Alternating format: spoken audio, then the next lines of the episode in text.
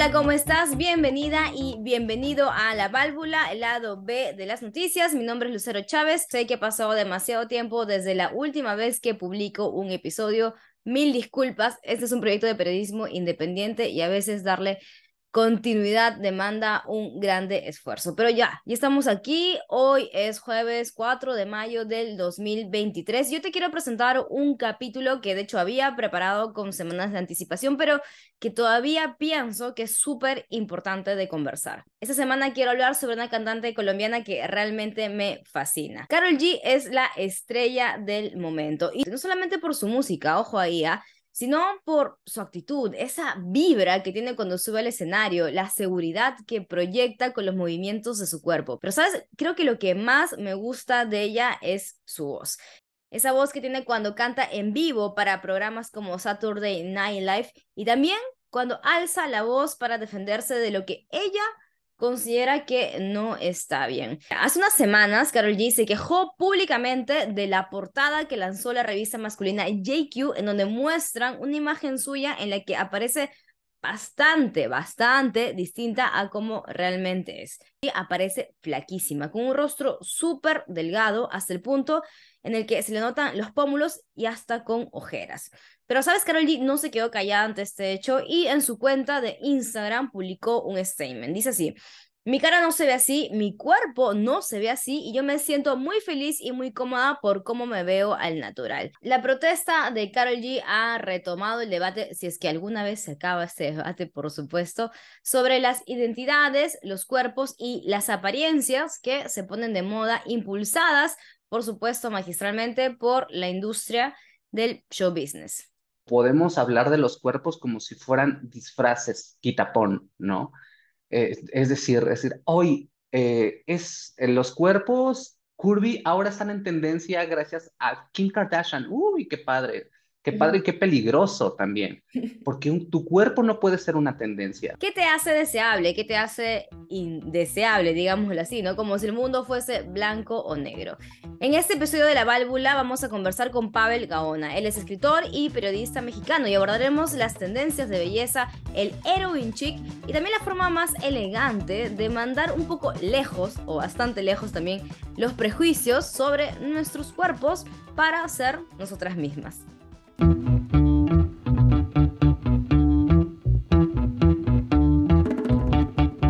Ella ha sido una voz importante, muy a pesar de que muchas personas eh, pues la ven sobre todo como una persona que se dedica a hacer pop en el mundo eh, de la música latina, pues sí, es, es, género urbano, pero que al final como ya ha tenido tanta penetración, eh, mucha gente la ve como parte de la cultura pop, ¿no? Bienvenida nuevamente a La Válvula, el lado B de las noticias. Mi nombre es Lucero Chávez. Y si alguna vez has visto un show en vivo de Carol G, tú te podrás dar cuenta lo increíblemente cómoda que ella se siente con su cuerpo. Aunque claro, no siempre fue así. En una entrevista para Wallo TV en 2018, la cantante reveló que le afectaron mucho las críticas que comenzó a recibir en redes sociales porque comenzó a subir de peso y no entendía por qué. Luego comprendió que de hecho se trataba de un desorden hormonal. Aquí lo que dijo Carol G.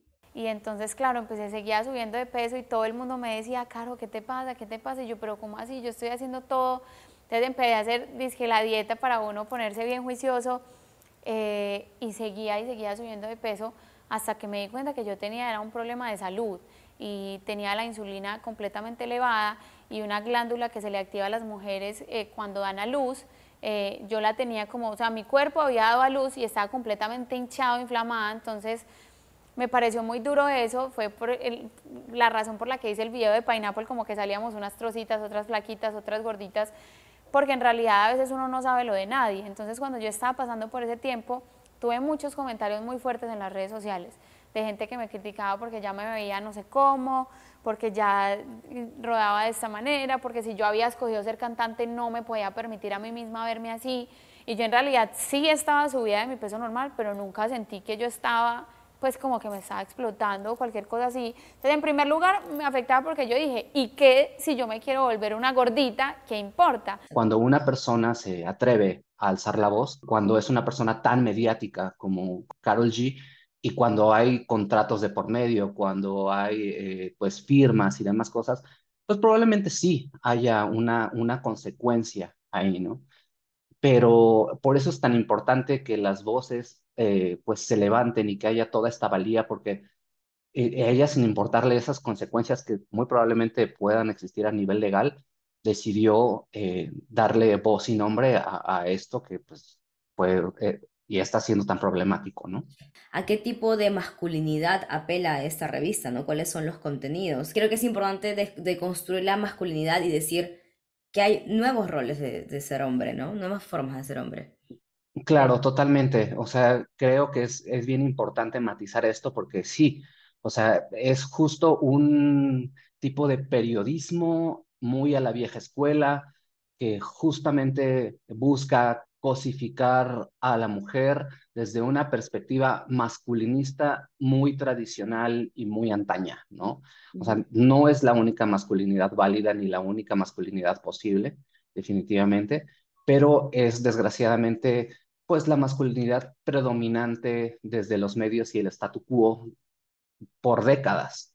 Revistas como JQ, Vanity Fair, Cosmopolitan, Glamour y etcétera, etcétera, etcétera, las que ya conocemos, siempre se han dedicado a enaltecer un tipo de belleza hegemónica. La última portada de Carol G, de hecho, sí responde a un estilo de moda, se llama Heroin Chic y se hizo muy popular a inicios de los años 90. Con esa información regresamos aquí en la válvula.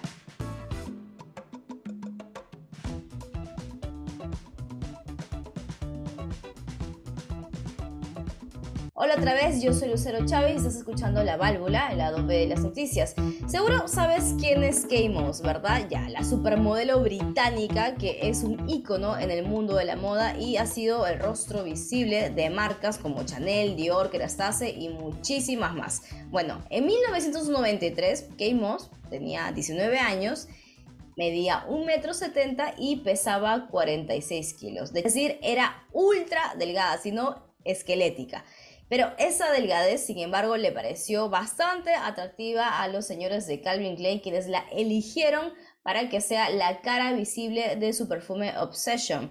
Y así, con ese hecho, comenzó toda una nueva tendencia en el mundo de la moda. Pavel Ganoa nos sigue contando. El heroin chic nació en un contexto en el cual, muy al principio de los años 90 del siglo pasado, se estilaba que todas las mujeres que aparecían tanto en medios masivos como en, eh, llámese pues, eh, cine, eh, llámese televisión, llámese portadas, etcétera, eh, eh, todas las mujeres debiesen ser como súper, súper voluptuosas o súper atléticas, etcétera. Tenemos a Cindy Crawford que tenía un, un cuerpo bien atlético, tenía un cuerpo frondoso, etcétera, etcétera. Y las editoriales siempre estaban, eh, digamos, ultra, ultra, ultra retocadas precisamente con la intención de mostrar estos cuerpos que tenían, además de ser cuerpos muy fuertes, eran cuerpos que casi siempre eh, pues estaban normados para parecer que tenían pues muchos más centímetros eh, de los que a veces tenían, a veces por programas de edición. Pues Mario Sorrentino, quien fue el, el fotógrafo para Calvin Klein, dijo, voy a hacer una campaña disruptiva utilizando a la que era mi pareja en ese momento, ¿no? Bueno, eso es lo que dijo Mario. En su momento fue Kate Moss. Entonces dijo, bueno, ven Kate, vamos a hacer unas fotografías y vamos a hacer que esta editorial que luzca como descuidada, haciendo frente a lo que en ese momento era hegemónico, que estas mujeres voluptuosas, eh, con implantes, eh, con el pelo súper cuidado, maquillaje retocadísimo y demás, vamos a ponerte en una habitación blanca sobre un sofá te vamos a hacer algunas fotos con el pelo descuidado, inclusive que se note que no hay eh, gran trabajo editorial detrás, te vamos a hacer unas fotos con este cuerpo delgado que tienes, ¿no?